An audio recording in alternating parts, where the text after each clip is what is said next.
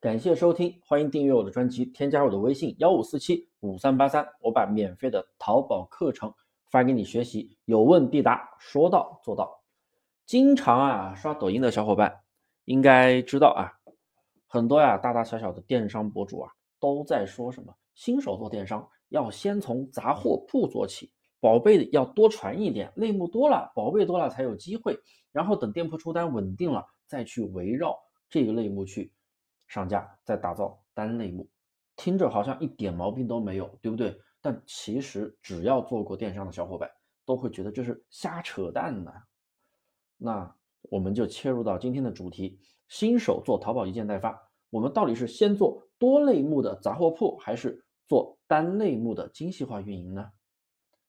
我刚才讲过了啊，为什么我说那些做杂货铺的都是瞎扯淡呢？因为一点都不符合淘宝的运营逻辑。为了呀帮助粉丝朋友们少踩坑，那我就给大家详细的来讲一下，为什么一开始不要从多类目的杂货铺入手。第一，新手觉得从多类目入手，他认为啊选品库就非常的丰富，想上什么就上什么，觉得这个好卖就上这个，觉得那个好卖又去上那个，哎，认为自己店里啥都有，那展现给消费者的机会是不是就越大呢？错错错！那如果你有这样的想法，真的说明你还没有入门。我们来搞清楚淘宝店铺的流量逻辑，是靠系统的推荐机制，不是靠你的主动展现。如果我们可以主动展现的话，那流量也太简单了吧？当然，付费是可以主动展现的，你哪有那么多钱去烧的，对不对？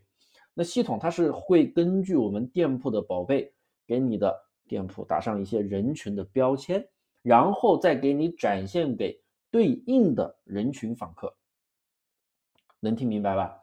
所以啊，让消费者浏览的时候才能看到你的宝贝。那如果当你的店铺宝贝的标签非常乱的时候，或者说给你打上的是 A 标签，但是你的宝贝全是 B 标签的人群，那也不精准，对不对？第一不精准，第二也不会给你匹配更多的流量。所以啊，为什么很多人上了一大批货，天天听？这个视频博主说上很多货啊，上很多产品，很多类目啊，结果啊，你一顿操作猛如虎，上了几千上万个货，有出单吗？请问，是不是压根就没出单？还没上那么多货的时候，店可能就被封掉了。然后啊，甚至还有些人去做什么全店动销，那多危险呀，又费钱又危险。第二，如果啊，你觉得多类目很好，那又有一个问题了。那为什么那些博主说让你前期先做多类目，再去往单类目发展，这不是打脸吗？又说多类目好，后面又让你去单类目发展，那为什么不一开始就单类目呢？是不是？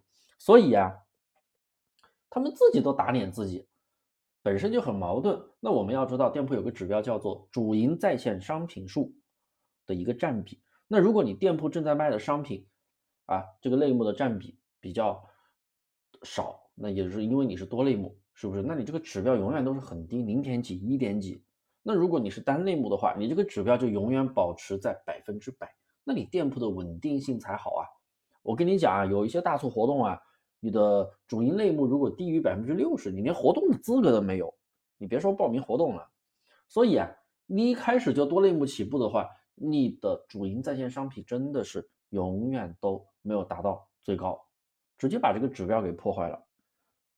三报活动的时候啊，你真的就知道多类目有多难了。我刚刚讲了，部分活动可能会限制主营类目占比，但是所有的活动都有一个问题，就是你们做杂货铺的话，你去报名官方大促，什么双十一、双十二、六一八、年货节，是不是都哭过？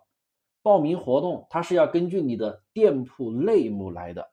如果你的店铺类目是 A 类目，但是你近期卖的宝贝是 B 类目的宝贝。而且还卖得很好，你想报名活动，你发现你根本就报名不了，而且报名会场的时候，他还要求主营商品占比要高于百分之六十，所以真的是对于电商新手啊，很多人都踩坑，踩为什么会踩坑呢？因为总去啊看一些错误的方式去做，你们自己都没有去做过，然后就跟着人家去做，那你肯定会踩坑了。那我今天就把这些大坑都给大家讲了。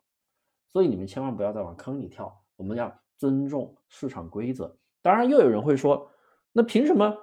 哎，大猫老师，凭什么你能证明你是对的呢？这个东西就见仁见智了。我相信啊，只要是做过淘宝的人，一定会认同我的说法。没有做过的人，你当然也可以去踩一下坑啊，对不对？你也可以对比一下。嗯，有些坑的话，我可能让你不要踩，可能你真的意识不到。可能就是有些人，可能有些坑啊，要自己踩到了，要吃过亏了才知道。所以真的是我们要尊重市场的底层逻辑。打好基础，我们才可以把淘宝越做越好，走得越来越远。好了，那就祝大家大卖！今天就讲到这里吧。大家记得要添加我的微信哦，幺五四七五三八三，我会给你免费发一套淘宝课程资料，有问题都可以来问我。